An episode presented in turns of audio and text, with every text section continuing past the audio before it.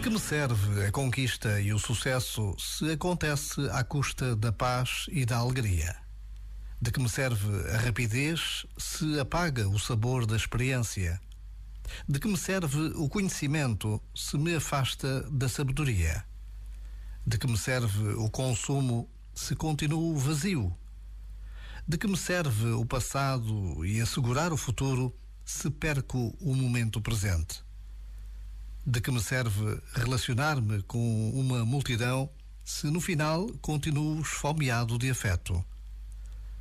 A dor que sinta nestas perguntas oferecerá uma pista, uma direção, um caminho. Já agora, vale a pena pensar nisto. Este momento está disponível em podcast no site e na app.